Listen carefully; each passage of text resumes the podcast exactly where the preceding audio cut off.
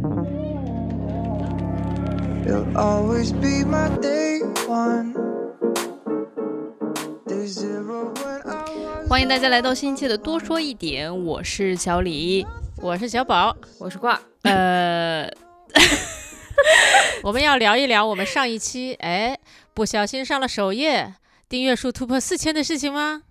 你这个这个妈真的是显得来非常的没有必要。我们那天看到这个上首页的时候，已经是就凌晨了嘛，刚过零点的时候，然后群里就炸了。大家虽然是见过世面的人呢，但是 还是忍不住我为此颤抖。我想分享一，对对对，我想分享一下那个我的心路历程，嗯就是那天呢，我们发了我们的那一期关于万神殿的节目之后，然后我就看到我们的那个播放数超过了两百，然后我心里面在想，嗯，这一期再怎么着应该也会上一个榜吧，我就在想说，那会上。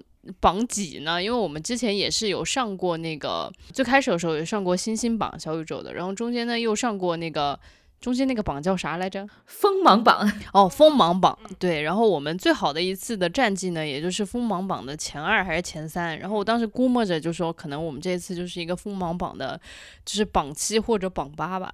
然后结果过了十二点零几分，然后我突然就发现我们的播放量快过五百了。我说。哈，这次到底是上了什么榜？竟然数据一下就蹭蹭蹭的上去，然后结果后来我一看就，天哪，怎么会在首页？虽然我也是见过世面的人，对，就是见过世面这个梗也得解释一下，主要是郭二躺在床上刷评论啊，刷那些大家在那里看，刷贼了开心，大半夜对吧？嗯，刷到然后是老。张跟你说对，啊，老张就说你干嘛呢？还看数据呢？然后我说，嗯，他们两个也在看。然后老张说，哎，你们三个我记得都是见过世面的人吧？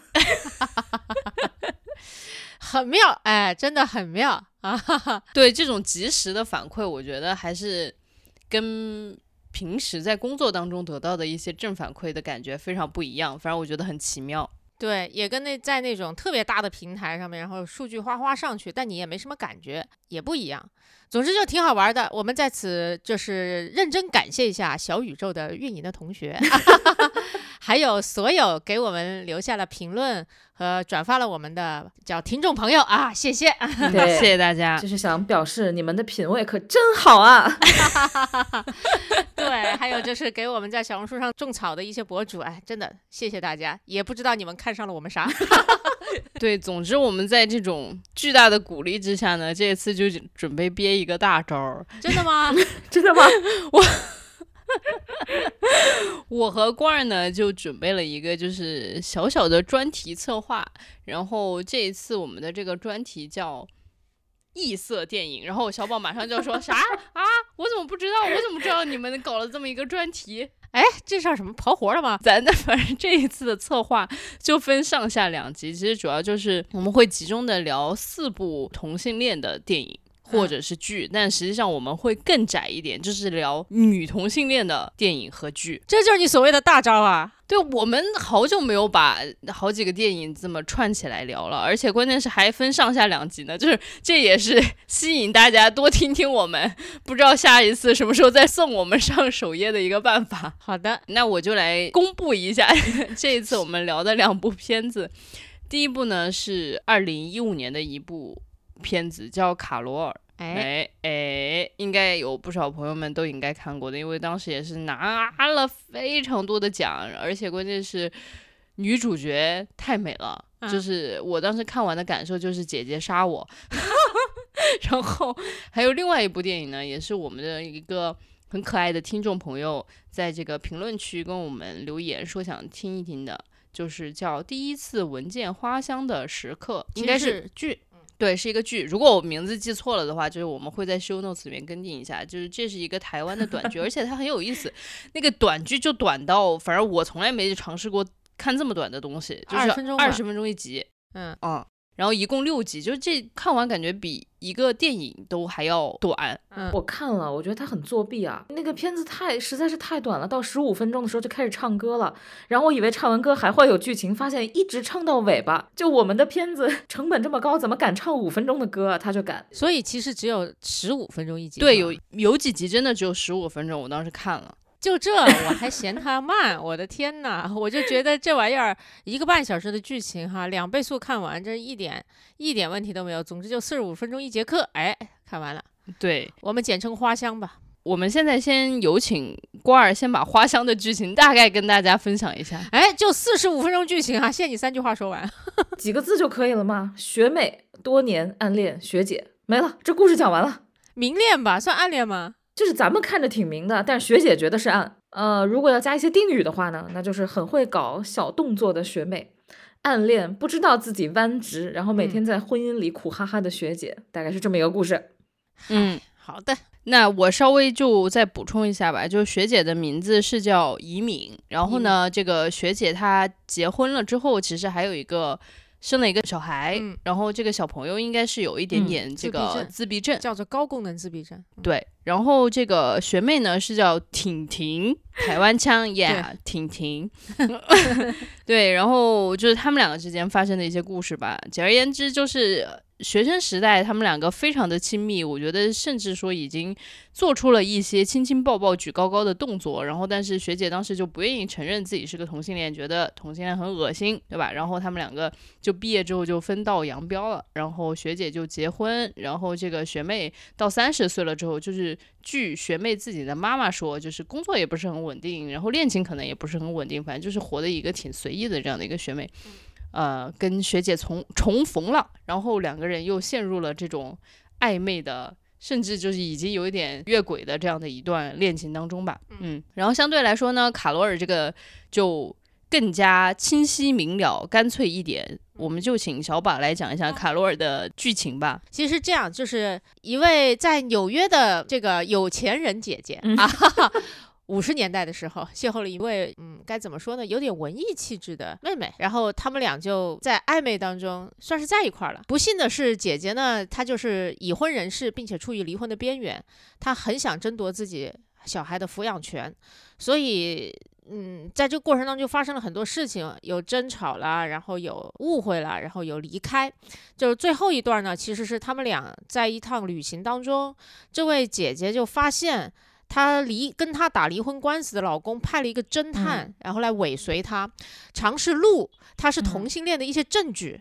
然后把这些证据提供到法庭上面，呃，以此来指责这个女的就是没有道德，然后呃不给她孩子的抚养权哈。你知道离婚官司往往都嗯会打得非常的 ugly，、如果啊想有感有感兴趣的朋友可以看一下《婚姻故事 》这个又回 Q 了我们当年的一个非常多人点赞的一个单集，谢谢小宝。啊，谢谢谢谢，我带货第一名啊。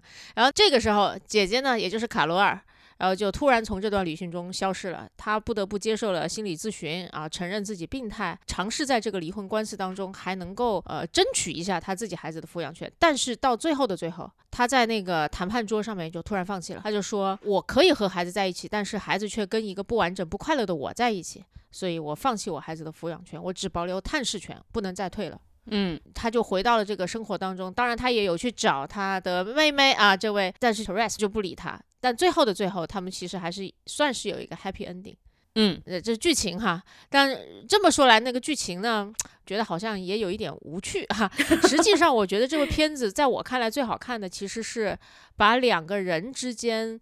呃，如何看对眼了这个事儿拍的是非常非常的唯美和非常的有意思的。就我一直想跟大家形容，就是看这两部片子的时候，小李他的反应哈，就 如果能拍下来，那个反应实在太精彩了。比方说看前面那个花香的那个时候，小李就是眉头紧皱、龇牙咧嘴，就是那那表情就什么玩意儿，但他同时也是目不转睛的哈，要目不转睛。就是专业的在看片儿。对，专业看片儿，什么叫专业的在看片儿？就是那种又恶心又离不开眼。但是呢，看卡罗尔的时候，小李是真的非常非常的就是被挠到的感觉哈，就是撕心裂肺被挠到。娇羞啊就是，然后就一直手上拿着一个玩具玩具，就说啊，姐姐杀我。对，就疯狂的嗯抱抱枕啊，撕抱枕，就是那个抱枕在他手上一会儿扁一会儿长 啊，大家能想象吗？对，就是这就是小李的真实状态。不过我稍微着吧一下，就是为什么我们要把这两部剧放在一起来讲？其实大家可以听得到，就是这两对儿各自其实都有一个人都已经进入了家庭生活。其实大概听起来就是他们都会面临一些世俗的问题，嗯，然后就是一些。孩子的羁绊、家庭的羁绊，然后他们怎么在这个羁绊当中找到自己的位置，找到自己真正怎么想跟这个他们心中的那一个人去互动的这样的一个方式吧。嗯，所以说我们就把这两部放在一起了。然后，但是呢，很妙的就是听起来好像故事有点像，但是为什么会给小李带来这么不一样的观影体验呢？就我也想问问两位，你们的观影体验感受是怎么样的？哎呀，就我很少睡着的。你看哪个睡着了？我看卡罗尔的时候睡着了，哇哦！而且是断断续续睡，断断续续睡，然后睡一会儿，然后又倒回去看，然后再继续睡，然后再倒回去看。花香太短了，我来不及睡。但我觉得花香花香我可能睡不着，因为花香看的特别来气。嗯，来气的点是为什么？是觉得故事没讲好，还是觉得怎么回事儿？人物跟故事都奇奇怪怪的，好像是一嗯个真人漫画的感觉，或者是 MV 的感觉，就是很单薄，然后人物特别扁平，你就感觉编剧是为了把它放在那个情节里，然后才让他进去的，而不是说我给他一套逻辑，我给他一个背景，我给他一个心理的铺垫，没有，啥都没有，就是要跟老公撕，很多镜头也很没必要，比如说老公最后那一下特别难受的样子，然后老公也很刻板。是这样的，这个学姐呢是一个富家小姐，就结婚生孩子了，长得明明是一个是就是好看的 T，一眼就能看过去，她不是直女。对，这个很妙，你知道吗？我就想跟你们讨论，这是不是刻意为之，就是要他为了反刻板印象，但是却营造了另外一种刻板印象出来，对吧？就理论上，一个更主动的在同性关系中去追求另外一个人、另外一方的人。很多人就会觉得他应该是一个就更偏男性化的角色，但是在这里面，他让那个更偏男性化的角色去结婚生子去了，对吧？去成为被动的那一方去了。但是吧，也没弄好，你知道吗？我想反一下，这也没弄好。就很拧巴，然后找了一个娘兮兮的男的，他一个大小姐，然后这个男的每天在家就抠脚，平时呢在新竹工作，然后周末的时候会回到这个他住的地方是台北嘛？我也不知道。Anyway，就是他的家，然后就开始打游戏。儿子呢自闭症也不管，就跟个那种混蛋一样。儿子明明受不了人多的地方，然后就非要带儿子去看球赛。就这种男的，你是一个大小姐，你为什么要忍？然后还给他们做饭，还伺候他们，给他们弄衣服。我觉得为啥呢？你受啥刺激了呢？你家庭不是挺好的吗？就你爸妈虽然不管你，但是你挺有钱的，不至于受到这种折磨，对吧？嗯，而且长得这么好看的大小姐，从大学谈了一个男朋友就从一而终，这怎么可能呢？就太少见了。对，而且那个片子里面拍到她上大学的时候，是有一种那种太妹的感觉，对对吧？染了头发，啊，很酷。哇，这样的女孩真的就在学校里应该超多嗯人追，或者她甚至不屑于大学里面那些男生，对吧？嗯，结果她就是一个谈了个男朋友，从一而终了，嗯，不是很有说服力啊。我我觉得大家说好 看的点呢，是因为这个创作者很聪明，也不能叫聪明，叫很投机。他知道大家想看女生谈恋爱的那个甜度，所以他就把所有的那个点，比如说那个手指游嗯。走在、呃学妹的手指游走在学姐的肩膀上，然后学妹很直球很会啊，搞那些很暧昧的东西啊，他知道这些东西大家爱看，然后就拼命的给你把这些点都码齐了，但是连接这些点的那个通道，嗯我觉得完全没有建立好。所以就是我不知道啊，如果创作者是 LGBT，我道歉，但是我觉得他应该是一个直男或者直女写的，就是他有一种嗯嗯直人看 LGBT 的凝视和猎奇感，就是他没有把、嗯我会补充一下，我觉得这跟直或嗯弯可能没有关系。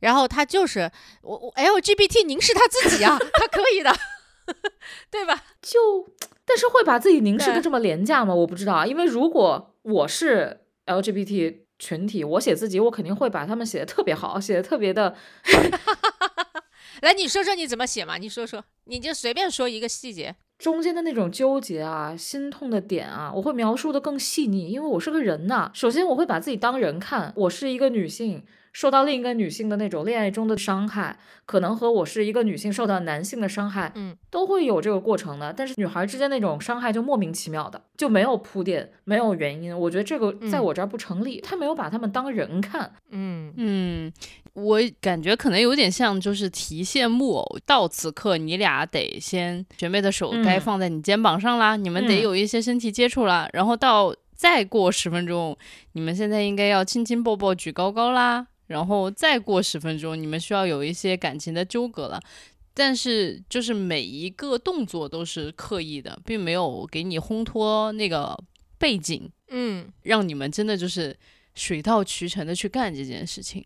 是，而且我就觉得这两个作品里面还还有一个相似的地方，能够完全体现出不一样的感觉哈。嗯这呃，花香里边儿学妹是嗯非常喜欢打直球的，嗯然后在卡罗尔里面，卡罗尔姐姐是非常也嗯是非上来就打直球的，两个人都是，比方说学妹看到学姐在排球队，上来就说、嗯啊，那教练我要打排球，为什么？我要跟学姐组 CP？她 基本上就是这么来的，你知道？她说我要参加排球队，然后我就要打排球，然后打排球之后我就要跟学姐说，嗯学姐回家吧，一起回家，就好直接的，对吧？然后卡，但是卡罗尔那边呢，比方说，哦，他留了一个手套在那个商店里面，然后寄回来寄回去，他们就有了联系方式。嗯一个电话打过来，他就会说啊，明天请你吃饭吧。但是那里面的细节会非常的不一样，我不知道你有没有留意到。嗯就因为我觉得每一个打直球的人，他不是因为他蠢而打直球，你懂我意思吗？嗯他是有一些心理上面的纠葛，然后冲破了，他肯定有一个感情冲破了这些纠结，然后才去打了那个直球。这件事情是需要勇气，需要技巧，需要一点点处心积虑，也需要一点点犹豫，哪怕他只有零点五秒的，零点五秒都没有的直球根本就不叫直球，你知道吗？哇哦，小宝你很不，因懂为哎，真的所有 看似直球的那种相遇都是算计。对，你看卡罗尔在后面，就是他他他分开了，然后他处理好自己的事情之后，然后再去嗯找回 Torres，、对吧？他依然还是那个他自己，他还是打直球的那个容光焕发的自己，但是他直球就打的不一样了。他会说，哎。我嗯待会儿要去哪里玩儿，然后你要不要跟我去？他依然是说了这个话，但是他后面补了一句，叫做嗯“你也许会拒绝我吧”。你看他分过一次手，知道自己对不起他，伤害过他，他在打直球的时候，他后面就会给自己留余地。这些很小的细节对，对吧？然后上来，你看哈，特别妙的是，同样他们是一模一样的，曾经打直球，然后中间经历过抛弃。之后再遇见之后，好像还是学妹吧？对啊，学妹还是那个打直球的学妹，她上来还是说：“哎，学姐，学姐，对啊，我我我去找你啊。”然后就这样，我说太牛逼了，这不行，这真的不行。嗯刚刚小宝讲的最后卡罗尔再去找 Teres 的那一段呢，实际上就是卡罗尔因为这个事情中间其实是抛弃过 Teres 一段时间，对吧？然后他们两个中间完全没有任何的联系。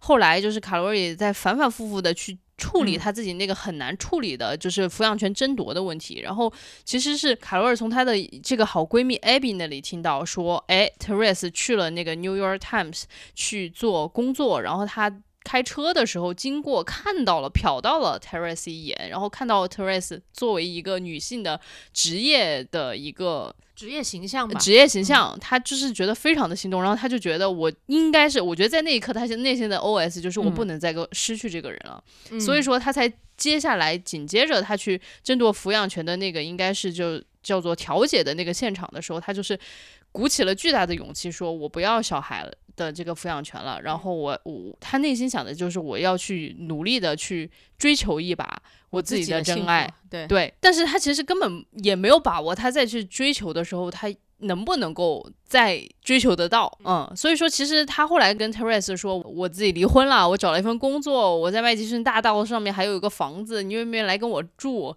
然后对方没说话，沉默之后，他说了一句“我爱你”，就是加塞了非常多的。弹药之后，对方还是无动于衷，他这个时候就泄气了，他就觉得自己没有任何的回还的余地了，所以说他其实就是最后说一句话是来挽尊的，他那个时候的自信就已经完全被击垮了。就对于我这种狮子座，我完全能够理解他的那个心理建设是怎么样的，就是我一张牌、两张牌、三张牌都打完了，你都没反应，我不能够就这样。就这样就走出这个房间，我得给自己挽尊一下。但是那个时候自己的心里面完全就知道自己的自信就已经掉到谷底了。我觉得我跟小李想的完全相反。哇你快说说你怎么想刚开始我一看，我也觉得他是放手一搏，就是我把牌桌上所有牌打出去，看你嗯接不接招嘛。那这边那个 Teresa 都不接招嘛。但是他可能是因为布兰切特那个长相和那个眼神，他那个气势太强了，他你就感觉他一定是自信的，知道这个女孩会回来的。他手里永远握着最后那张底牌，可能也也是因为我看过小说吧，我就知道他太笃定，最后他会赢，所以他最后把那个地址还是留给他。他说我要去哪哪哪儿聚会，否则他可以不用这句话嘛，我被击垮了，我就走就好了嘛，就说啊，那再见吧，对吧？江湖再见吧，我有缘再见吧。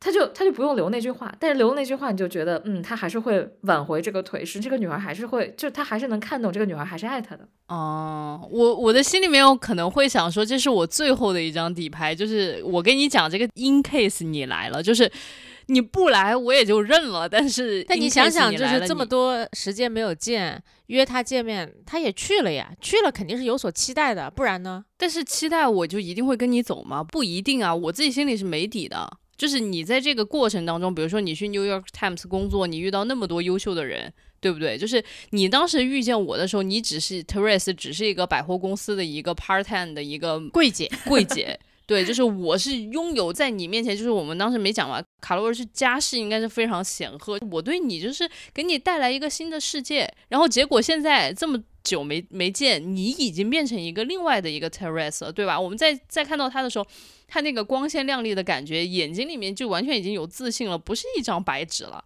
我要是看到我自己的这个五十年代 Times 的嗯那个摄影记者，没错，就是我要是看到我自己的前任 突然光鲜亮丽的这么坐在我面前，我也没有自信心说，我跟他打几张牌，他就一定会回我。带入了。就大概吧，我就觉得就是特别嗯忐忑，所以我觉得布兰切特演的特别好。然后，因为其实这个电影它是一个回环扣的这样的一个结构嘛，就是其实我们看到的第一幕是其实电影的最后一幕，就是他们分手之后再相遇的那一下。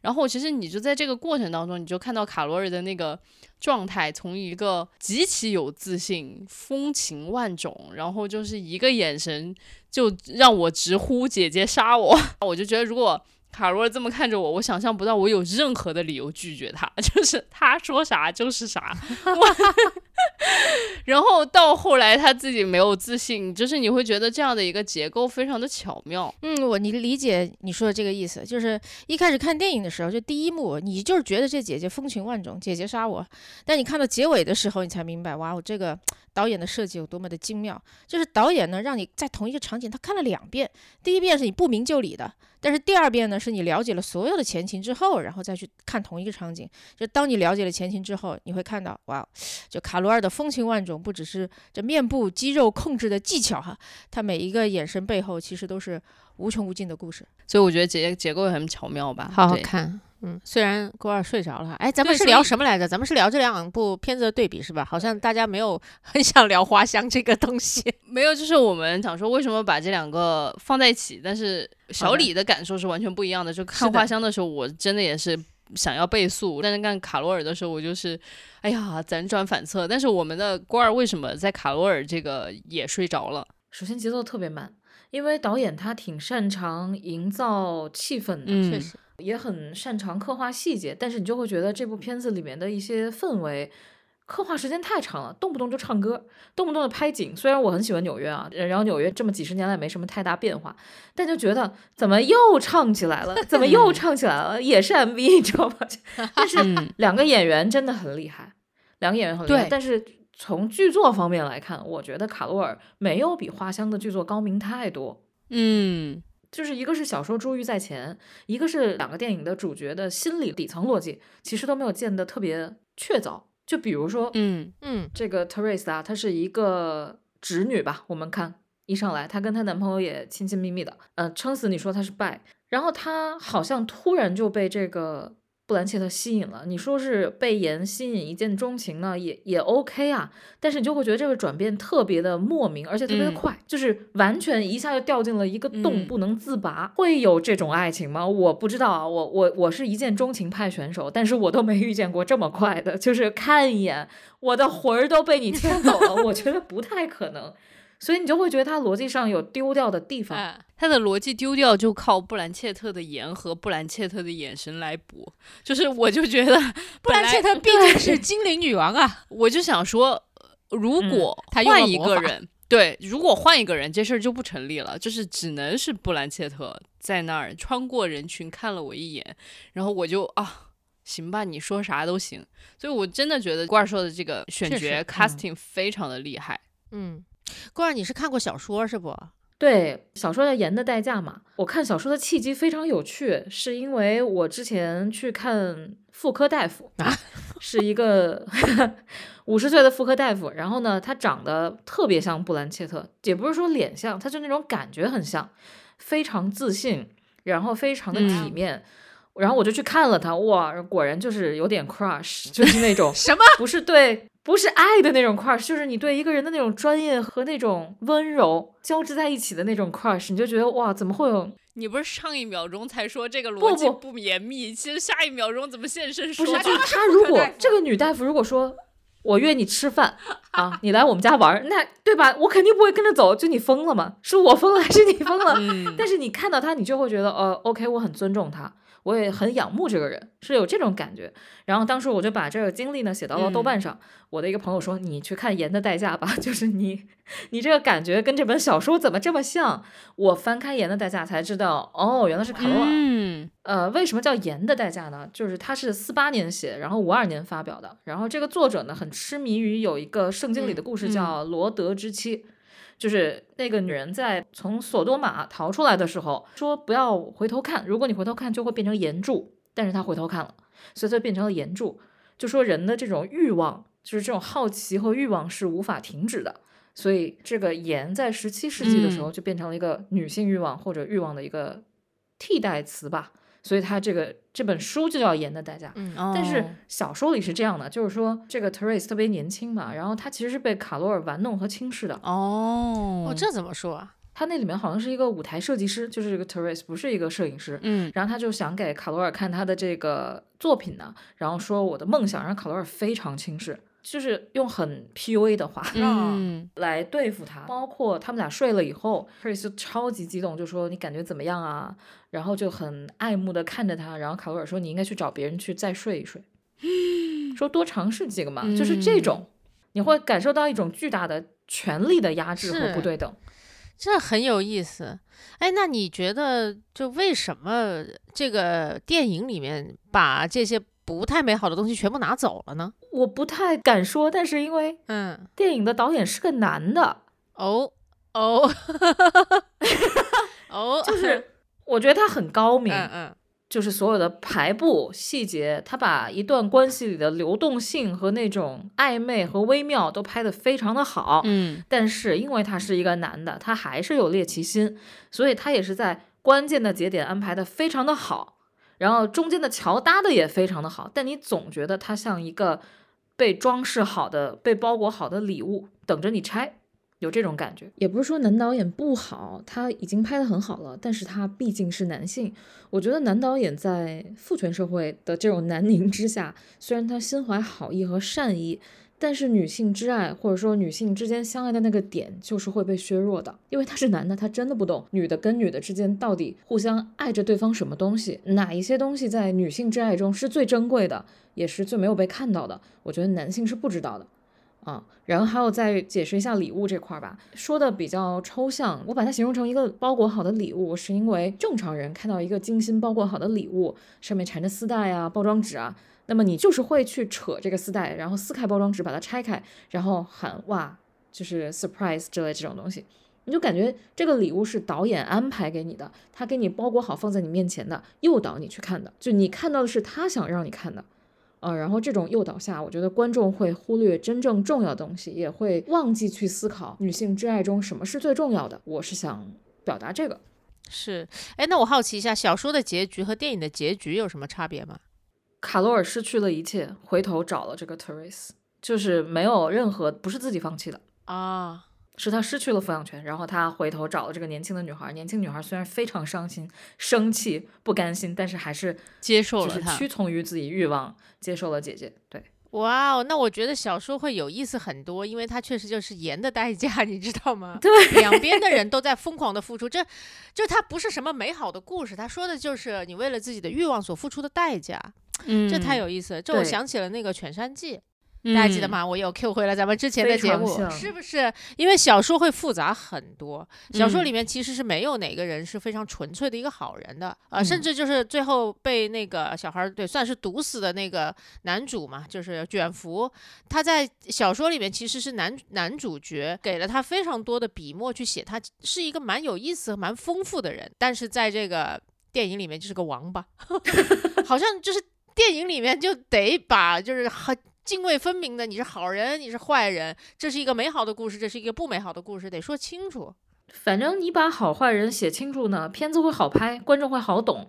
那有人很擅长写暧昧啊，比如失之愈合，但是写不好呢，就会变成前科，你知道吗？就是 嗯，就是这种，就容易翻车。嗯，对，就是其实刚刚小宝说到犬之力，然后关儿在提到 Teres 就是被卡罗尔吸引的时候，我还想到了另外一部咱之前也聊过的电影，就是纽约的一个雨雨天，你还记得吗？当时就是甜茶作为男主，然后他一开始是跟范宁演的那个姑娘 Ashley，他们两个是一嗯对儿，然后结果 Ashley 到了纽约之后，结果就偶遇了他内心。当中一直很仰慕的一个大导演，他作为一个就嗯 Ashley 作为一个校报的这样的一个记者，能够采访到导演，他立刻马上心就跟导演飞了。他的那个哪怕男朋友是甜茶，他也不管这么多。就我就感觉，其实 Ashley 在某种程度上面就跟 Teresa 很像，啊就是傻白甜。没见过什么大世面，然后突然有一个人能够带你进入纽约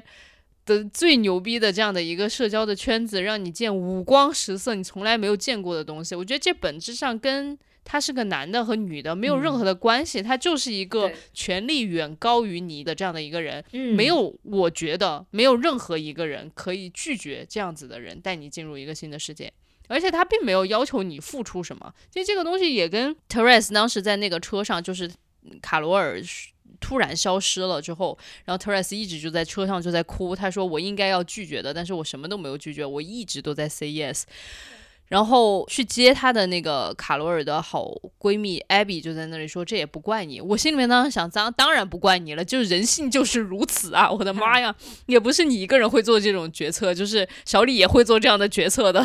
毕竟那是布兰切特呀。对，所以就是一个欲望具体化了。对他，其实我觉得就是把那种极大的吸引力，可能我们没办法说嗯用其他的，比如说他特别有钱或者怎么样，这种当然都是在里面的。他具体化的方式其实就是布兰切特的个人魅力，就是他太有张力了，在荧幕上面展现出来，你立刻就是魂儿被勾走了。但这也就让这件事情有点失焦，对，大家就会觉得啊，一定是布兰切特的个人魅力，所以说我这么觉得姐姐杀我，不，不是这样其实是。个权力的问题。对，其实是个权力的问题。所以你说这演员吧，就成也演员，败也演员啊，在我这儿看来，就是因为布兰切特魅力太大了，嗯感受就是他甚至他那个本人的魅力盖过了剧本给他这个人设的魅力，嗯，这个其实是也是剧本薄弱的一个体现。你会觉得布兰切特是一个欲望精，就是 小女孩的欲望成精了，就会变成她这个样子，那精怪来勾引你。什么东西？欲望精，每一次都要造一个奇怪的词吗？最酷的型，欲望成精。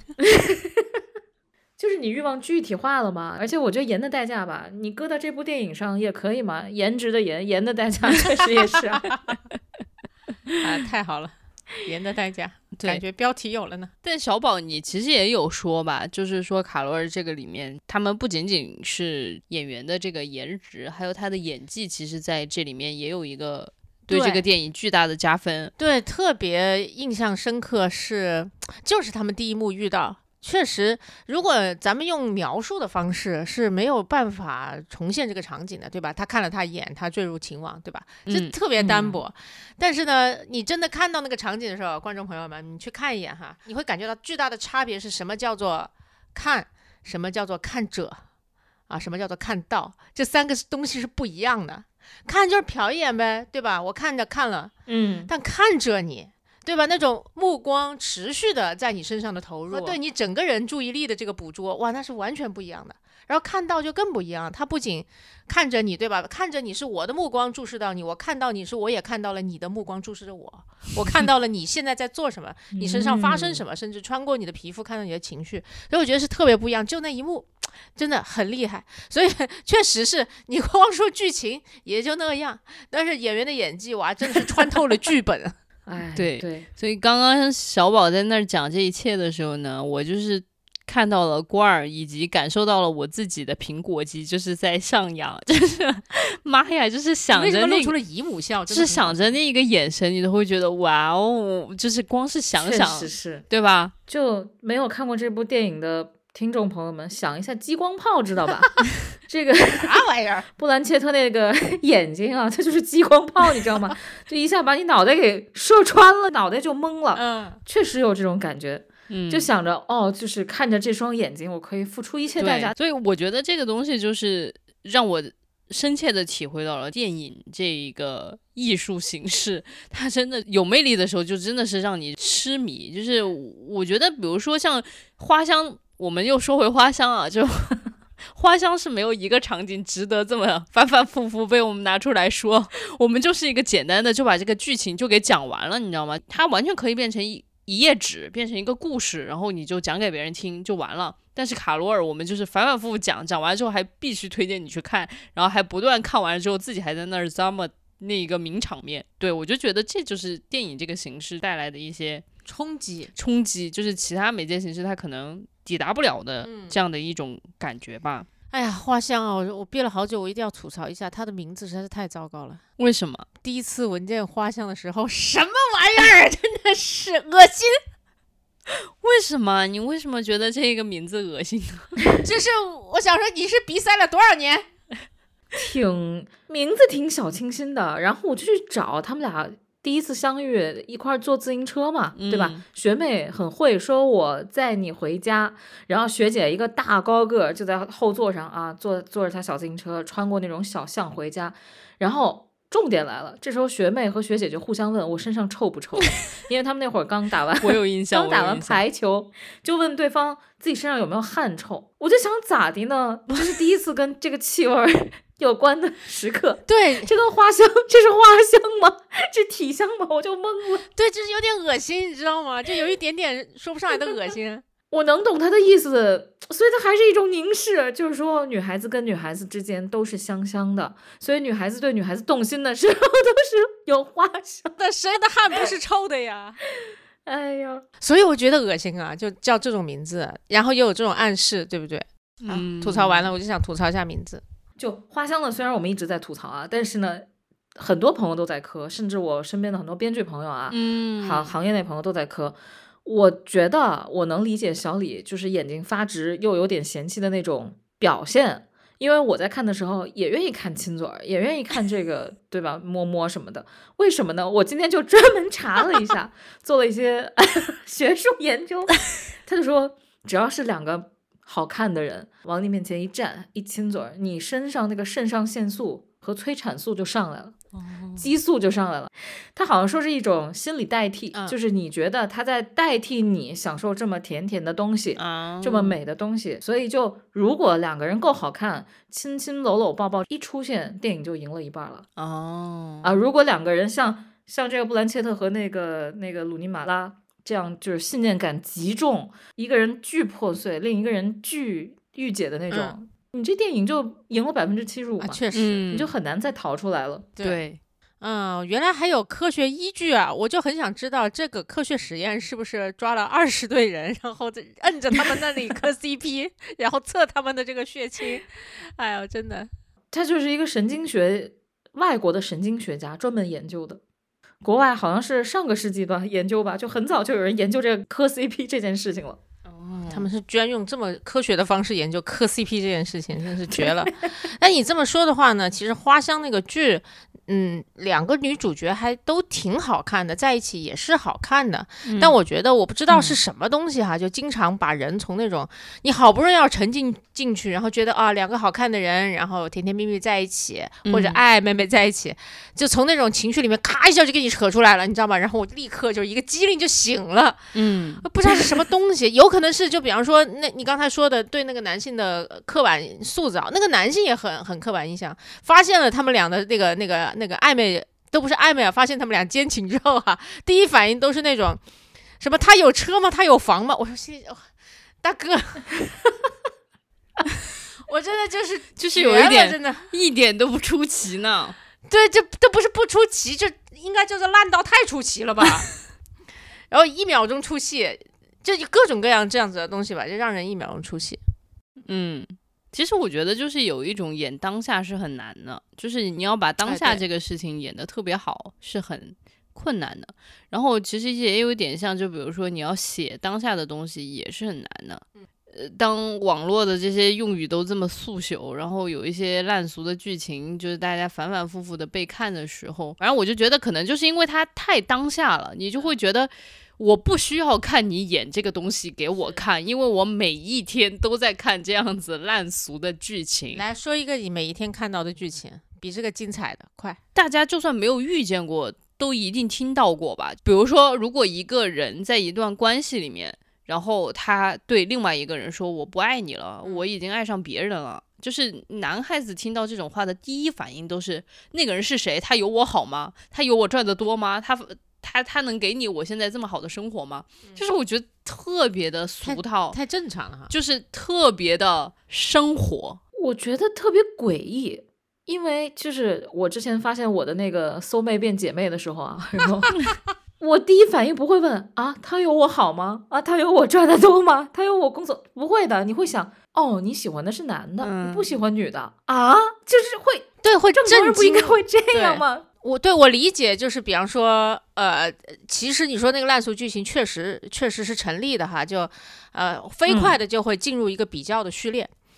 但是没有那么快，你懂我意思吧？就像好像郭二说那样，你你震惊都没拍出来，上来他就已经开始比较了，好像这一切嗯他都已经算计过了一样。所以我觉得这一切可能也是让人出戏的原因吧。但我不知道，我觉得我好像听到非常多的男的第一反应就是你喜欢女的，你也太搞笑了，你一定是 something wrong with you，就是、哎，我觉得这个就很有意思了，就是当男性知道啊、呃要么是他的伴侣，要么是另外一位他可能还蛮心仪的女性，他喜欢的居然是女性的时候，他们的反应哦，这个是这个话题非常有意思。嗯，来来来，你们都见过什么样的反应？他们的反应就是你一定是没有见过好的男的，你才会这样。就是我听到的所有的反应都是这个。不错不错不错，郭二呢？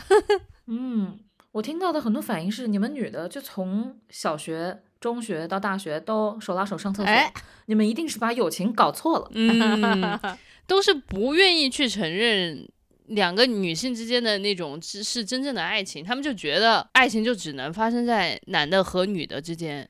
小李说那个也很典型，就是说你一定是没遇到好的。还有更牛逼的，他说那那那他是没有遇到我，对吧？可多了，哎，可惜了，他是没遇到我，神经病啊！其实我觉得不是男的是，嗯，我觉得男女皆有这样子的一种思维保护形式啊，这里就可能嗯，就是就是他们不愿意接受一些特别挑战自己自尊心或者是挑战他们原始认知的东西，所以他他大脑会编出一些回路来让自己高兴，这很正常哈。我觉得女生也会这个样子。嗯，那反过头来想，就比如说，如果你喜欢的一个男生，他告诉你他喜欢的不是女生，他喜欢男孩子，对，你们会第一反应嗯是什么呢？那这个就采访一下大家也是，我就亲身经历过了呀，就是你就震惊，我第一反应是非常震惊嗯嗯啊、然后就 OK，那我怎么办呢？我都不知道该跟谁生气去。就是你跟你的那个竞争对手连性别都不一样，嗯你输在了一个起跑线上。然后当然后面可能冷静大概一个月两个月以后，你也会反思说是不是我没做好。我觉得这个是特别当年太年轻了，然后也没有什么女性的意识啊，也也不知道什么，就会就会反思自己，就说是不是我没有做好。然后也会有人会说，哎，他是那个 gay maker，就是他把他的男朋友变成 gay 了，嗯就挺受伤的吧？嗯嗯我有一朋友，然后他一开始是非常震惊，也特别遗憾哈，喜欢的男生约去酒吧里面聊天，聊到飞起之后，然后就两两人眼神突然就对上了，他就对那个男生说：“我有一句话想对你说很久。”男生说：“是吗？我也有。”然后他就特别高兴，然后他就他幸好哈，他就对那个男生说：“那你先说。”那男生就跟他说：“我是 gay。他就把那原来的话给咽回去了，你知道吗？他说：“还好我没有先说，如果我先说我喜欢你，他说我是 gay，我就尴尬死了。”嗯啊，然后我说好了，你很震惊，也觉得很荒谬。然后回来之后你会怎么样？他会想了一下，他会说我如释重负。嗯，就是因为我没办法跟你在一起，不是因为我不够好，就是因为你不是喜欢我这样的性别的人。是的，他说他有一丝，至少有一一一小部分的自己是如释重负的，另一部分肯定有遗憾了，然后就是觉得荒荒诞了，乱七八糟的感受很多哈。但其中有一有一有很重很大的一块是如释重负的，嗯，也很有意思。啊，那我的反应就是很好笑的，就比如说我听到这种话，我都是哦，no surprise，No surprise 是意味着你一开始就知道了嘛？没有，就是会有那种信号释放出来，就是很敏锐的会捕捉到那种信号，但是我觉得可能也会觉得会想，哎呀，是不是自己太敏感了？是不是他其实只是比较细腻的男孩子，并不是我们想象当中的他一定是 gay，就是总会有一种万一呢，万一呢，然后嗯结果就跑去说，然后说了人家就说，哎呀，对不起，其实我喜欢男生，然后这个时候的反应就是，哦，嗯，好的。平静，然后就 let it go，对，看上去都还挺能接受的。嗯，就至少我身边见到过不接受咋办呢？对对对对 对，就很有意思嘛。就是我的意思，就是说，当女生知道自己喜欢的男生他是 gay 的时候，和当男生知道他喜欢的女生是嗯 lesbian 的时候，这两方的反应的差别是很有趣的。当然，我觉得我们在这儿嗯聊只是我们三个人的观察，就是如果不是刻板印象，不是刻板印象，对这就只能有限的生活体验分享给大家听一听。希望大家在评论区里面也把自己有限或无限的生活体验都分享出来，我们也很想了解一下，好吗？嗯，对我，我其实刚刚本来就只是想说，这只是我们三个人有限的生活经验，结果小宝就把话头抢了过去，然后讲了这么一大串。对，就是希望大家在评论区就是也分享一下分享你一下们你们的经历吧，因为我觉得都还蛮有蛮有意思的。比方说，我是万万没有想到有人会如释重负的，嗯，很有趣，真的。嗯坦白讲啊，就是我在真实的听到一个男生知道他喜欢的女生是 lesbian，他当时就说：“怎么可能？你一定是没遇到好的。”之前就是没有真实的遇到这个场景之前，我是完全没有想到男孩子会是这个反应的，嗯，就是完全没有预料过这件事情。嗯，我就觉得男生跟女孩子的反应应该都是一样，就是说，哎呀，好可惜啊。所以我觉得我遇到那一类男生吧，他们还都挺理性的，也平时很体面，所以我觉得他们是尽力克制住自己想说你的，你刚才说过那句话的那种冲动，说出了。就刚刚我说那个话，就是你们一定是搞混淆了，把友情和爱情。嗯，嗯我觉得这是他们能做到最好的程度。嗯，就是如果有更好的程度，请大家在评论区留言好吗？我求求大家，遇到这种事能不能简单的就四个字叫尊重祝福啊？真的要求不高啊。如果有 如果有如释重负的男孩子，请把你的评论打在评论区，让我们开开眼界好吗？哎，这也很好。如果有人如释重负的话，请扣一。嗯，对。就刚刚这一趴已经聊完了，其实我们还准备了一个话题，就是都挺想聊的。相当于这个里面两部剧里面都有一一方是在家庭里面，然后而且他的家庭可能都不太幸福，嗯，然后也有小孩，也有小孩要抚养的这个事儿。但这两部剧呈现出来的状态是完全不一样的。就是花香，明明你就看到了这个学姐在婚姻里面就是有一个像废柴一样的老公，然后她还不断的要去，我觉得真的就是无限的要支持和服侍她这个老公。她老公稍微起说话起调子高一点，她好像就要往后。缩一缩，就是觉得嗯就退让一步。和卡罗尔这边，她明明就是发现她的老公 Harsh 就不断的跟她说我爱你，我想要你回来，然后但是她一步不退，她就说我们就这样了，就到此了。就是我会觉得这两部剧的时代感觉像有一点搞混了一样，就是卡罗尔明明是在五十年代，我的天啊，对吧？就是几十年前，就是能做到这么的决绝，然后结果。花香》这部剧明明就是在我们的这个当下，反倒搞得来像五十年前一样，嗯就是我我觉得很有意思这个嗯对比。我觉得就任何一个时代其实都会有特例。首先哈，嗯就我觉得卡罗尔一定是那个时代的一个特例，先锋对，所以他也就那么吸引人嘛，会吸引就是有破碎感，然后向往的可能性的 Therese。呃，然后在花香里边呢，我觉得它反而是一种典型，你知道吗？我觉我我不认为时嗯间到了今天，然后女性的意意识也好，然后对自己在婚姻关系当中的地位也好，对自己的权利也好，甚甚至对自己想要什么也好，就普遍上而言，会比五十年前要更加的更加的鲜明。我我不这么认为，嗯呃，你想一想他，我我觉得这是这是一个很很个人的话题，就是在这个在这个剧里边，这个学姐哈，她在高中的时候为什么要跟那个女孩儿分手？虽然她严格意义上都不是一个很正式的分手哈，就是他们的关系进行嗯到比较暧昧的一个时候，就他们就会经常抱在一起啊，然后然后就到这儿了。结果有一次是被遇到了一个暴露狂之后，受了一点奔跑的时候受了一点小伤，结果就让学校知道了，学校就多问了一句：“你们大半夜在外面干什么？”这个学姐就立刻退缩了。我我得说，这就是某一种人，他就是一种类类似于回避型的人格。嗯受到任何挑战，他第一反应可能就是咔一下就往后退。他不能够承受风险，不能够承受别人的眼光。平时他们在学校里面玩儿都高高兴兴，那一天发生了之后，然后旁边有人路过，他都会要离他的学妹再远远远一点点。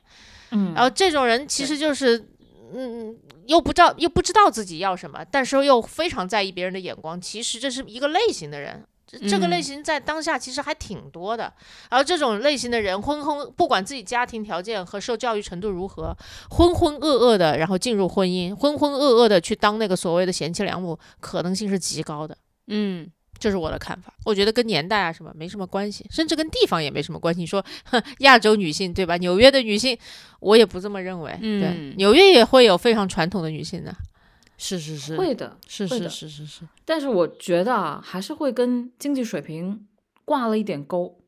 就因为五十年代纽约的经济水平已经非常发达了嘛，嗯他的那个意识觉醒确实比东亚这边要早。嗯因为我调查也不是调查，就是看了一下这个作者的生平。作者在四十年代他就喜欢上，就发现自己喜欢女性，哦，然后他应该有三个女朋友吧，其中一个就是卡罗尔的呃原型原型。对他那会儿就是在百货公司站柜，然后被这个金发女郎，一个很富裕的金发女郎给吸引了。嗯然后，但是他在被金发女郎吸引之前还有两任，然后一任长得非常像布兰切特这个演员本人，嗯然后还有一任是非常好看的大小姐，也是嫁给了财阀丈夫，然后想净身出户的那种。嗯而且他四十年代就写出了这种东西，你就知道他们大家的那个认知水平其实还是有巨大差距的。嗯我只是觉得，因为我看了最近那个呃房思琪改的那个《他和他的他》，哦，是吧？是叫这个名字。嗯是的，你你就觉得明明都是二十一世纪拍的女性片子，但是先不先锋还挺明显的。嗯后面这个肯定是超级先锋，一上来就把你镇住了，你你知道他想表达什么东西，嗯所以我才我才说花香更像糖水片。就明明现代也不是这么局限的，你可以拍更多更深的东西，但是他就不拍，就给嗯你一些清清浅浅放在表面上，让人看了很很生气。嗯，嗯对我特别同意，它不是像糖水片，它就是糖水片。嗯，我自己就感觉卡罗尔这个片子吧，除了姐姐杀我以外，其实还是一个自我觉察的这样的一个片子。嗯，而且他自我觉察的这个深度和主角的那个勇敢程度远胜于花香。就其实我觉得花香到最后，他也是想要浅浅的讨论一下，就是呃。学姐从一开始是完全不敢跟自己的老公说她发生了这种事情，到后来她就说我爱上别人了，我爱上的是婷婷。其实这个时候，我觉得她是她的觉醒时刻。然后结果后来他去找婷婷的时候，就会发现，结果婷婷就是工作也不稳定，然后还有一个男朋友的时候，他立刻一下子又回到退回到他那个现实当中来，他就觉得说没有一个爱情值得我去这样奔赴，我马上还有小孩要养，我的家庭应该要怎么办？婷婷，你就不想对我负责吗？就是他马上又回到那种非常传统的那个思考方式里面去了，他就觉得要有一个人为我负责，而且这个思考方式其实是学姐之前就一直有的，她一直问他当时在跟婷婷要重新又开始交往的时候，他就一直问婷婷说：“你不结婚吗？那你以后怎么办呢？就是谁跟你养老呢？就是他其实思维定式就是一定要有一个人陪伴着你养老。”嗯，然后结果他稍微被爱情冲昏头，要把那一只脚踏开在那个圈子以外的时候，然后结果一下子遇到这样子的。呃，冲击，他就一下子就把脚给缩回来了。但卡罗尔就完全不一样。我觉得卡罗尔他的那个特别的觉醒之处，就是在于他看到了 Therese 变成非常专业的这样的一个女性的形象，职业女性，独对立的职业女性。他就觉得我要跟我爱的人在一起，哪怕是有可能我跟我的小朋友都以后我没有办法监护他，我只能探视他的时候，这种代价我都要付出。但是他就是要放手一搏。嗯嗯，我就感觉他已经做好一种退路，就是说我放手一搏，要是我不行也没关系，因为他其实后面就说嘛，他自己还找了一份工作。其实我觉得特别有意思的是，你想象一下，卡罗尔回去找 Teresa 的时候，就算发现 Teresa 有了男朋友，她的选择是不会变的，嗯，对吧？？她的邀请是不会收回的。但是在这个花香里面就很有意思，哇哦，她其实是有一点被丈夫赶出家门了哈，然后有点，然后然后才去找那个学妹，结果呢，就发现学妹其实是有男朋友的时候，她一下就退缩了。嗯呃人的状态特别不一样。我会觉得说，就是卡罗尔其实，嗯，他不仅是在讲两个同性之间的、两个女生之间的恋情，他往前推了一步，就是说，通过一些折腾啊，人是可以有机会去探索到自己真正想要什么的，而且这个真正想要的什么是那种自己为自己担责的想要什么，对吧？嗯我付出了代价，我发出了邀约，我也可以被拒绝，但这一切都是我的选择。但是呢，在这个花香翩翩里面呢，我就觉得就是说这一切还是非常混沌的。到最后，他们两个都不知道自己想要什么。你会看到婷婷，哪怕是在追求学姐的时候，她也是有退路的。所以她前面的那些结局到底算什么？你就会觉得非常的荒诞。我觉得你他们骗我，我也会有那种生气的感觉，对不对？虽然我觉得他们后面吵架的时候，婷婷也对那个学姐说，就说你有什么资格指责我？你可是结了婚的，我不会有男朋友。就，但是我就觉得话不能这么说，你知道，我一秒钟带入进去就想吵架，就你话不能这么说啊！我上来就有告诉你我是有结婚的，我是有小孩的，我一切都跟你说清楚，你可是没有告诉过我的。哎呀，不想吵这些东西啊，好无聊。我总之就是觉得他们是两个自己什么都没有想清楚的女的，然后嗯就纠缠在一起，到最后也不了了之，这才叫盐的代价，好吗？嗯，甚至我觉得其实婷婷她也不是说真正的还想要跟这个学姐怎么样，她就是有一段台词，她就是想说，我想要证明当年我们在一起不是我的错觉，就是她有一种当年我被遗弃了，老子现在要回来找你复仇，然后让你爱上我，然后再甩了你的感觉。我不知道这是不是我的错觉，但是我感觉她那句台词背后就是说我做这一切的一切，我只是想要证明当年的我自己不是被抛弃的那一个。对，这就是很好笑的一点。我觉得，如果他就是想复仇也行，那是一个非常明确的目标，对吧？对方付出什么代价，呈现出什么样的痛苦，然后老子就开心了，这一切可以算结束，OK 啊，完成。但是这里是没有的。我想证明当年的那一切不是幻觉，你如何证明，对不对？非常重要的是，你想要达到一个目标，那你达到目标所呈现出来的现状或标准是什么？这件事情如果是不可测的话，你就完球了。你会把自己陷到一个巨大的漩涡里面去，这就叫不知道自己要什么。好凶哦，小宝。我想的比你们浅很多。第一哦，就婷婷这种直球女不会想到复仇这么这么深的东西，所以我觉得想不到这一层。第二，我有一个非常疑惑的点，婷婷喜欢女孩这个事情，她从中学就知道了。学姐如果从他们家翻出来一个女朋友，翻出一个 Abby，对吧？我觉得 OK，我是能理解这个逻辑的。为什么会翻出一个男朋友？为什么？我百思不得其解。就是你这个故事完全颠三倒四的。然后这个学姐呢，就是明明我很酷，我坐上了她的车，我也很直球，我也很真诚，对吧？我教你做题，然后你给我弄头发，我也没有躲开。然后到哎，到了大了以后，仿仿佛就被人跟被人附身了一样，就什么都不敢做了，小心翼翼的。然后他就把这个婷婷当做一个救命稻草，他也没有自我，婷婷好像也没有自我，好像都是为了这段关系去啊、但是你看 Therese 就是我没爱情了啊、我也没有因为外力和什么外因沉溺在这个感情里，但我没有爱情了，我就有一份好的工作，我还有梦想呀。就他们是两个人，两个成熟的成年人，你就会觉得这段关系至少在我这里是成立的、啊，那嗯段关系就完全不成立。我就会觉得，就是大家都是被欲望牵引，对吧？在一起，而且做出了一些某些肤浅的读者可能会说的，就叫啊渣男渣女会干的事情。It's OK，被欲望牵引，一定会做很多很多乱七八糟的事情，并且付出代价的。但我觉得看卡罗尔，就是他们在欲望的牵引之下，逐渐是越来越清晰了，对吧？成为一个独立的职业女性，然后哪怕放弃自己孩子的抚养权，也要去追寻爱情等等，他们的自我是越来越清晰的。但是在花香里面，他们的自我是越来越模糊，越来越模糊，几乎都快没有掉的。他们最清晰的那一刻，就是他们十六岁打排球的那一刻，然后之后就越来越糟糕。然后，所以我就看完了，也是跟你的感觉一样，生气。刚才小李说我凶，对啊，就是生气。看完了，就越长大越傻。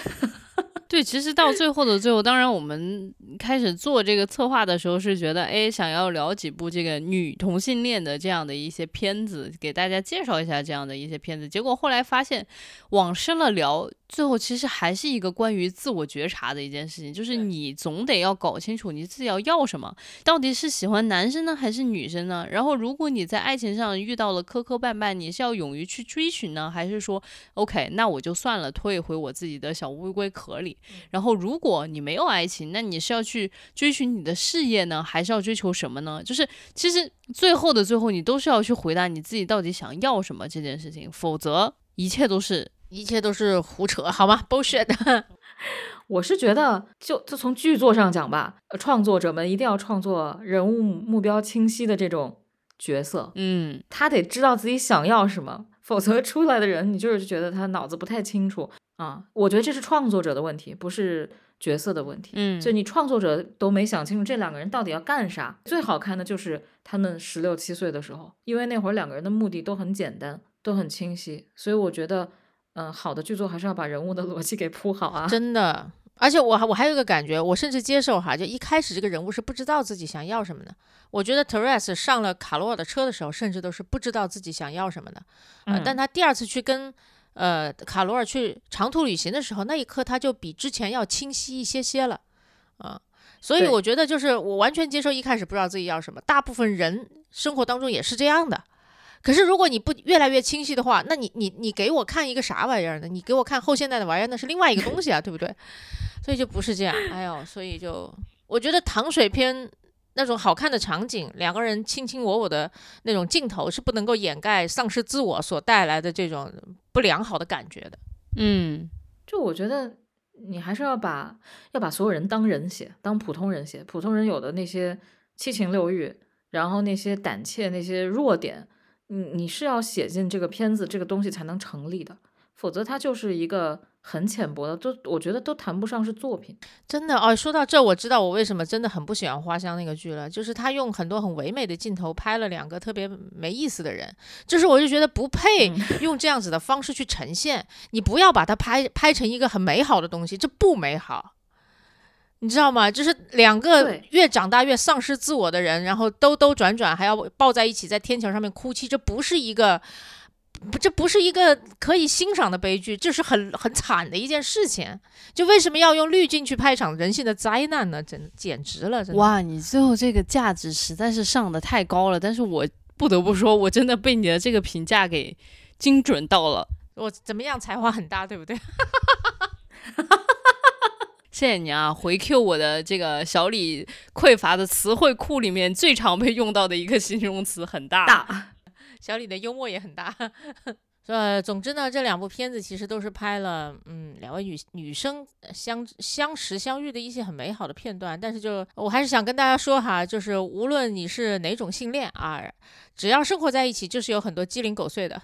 而我看过一个拍。就是生活在一起鸡零狗碎，然后然后拍的最好的一个片子就是阿黛尔的生活，是叫阿黛尔的生活吗？嗯，小宝已经直接跑梗了，就是我们下一期要看的两部片子呢，一部就是这个阿黛尔的生活，然后另外一部片子呢是一部英剧，叫做《纸匠情挑》，然后这个英剧是三集，一共有呃每一集六十分钟，呃，就是这两部你推荐的剧，我恰好看过，嗯，我恰好都看过。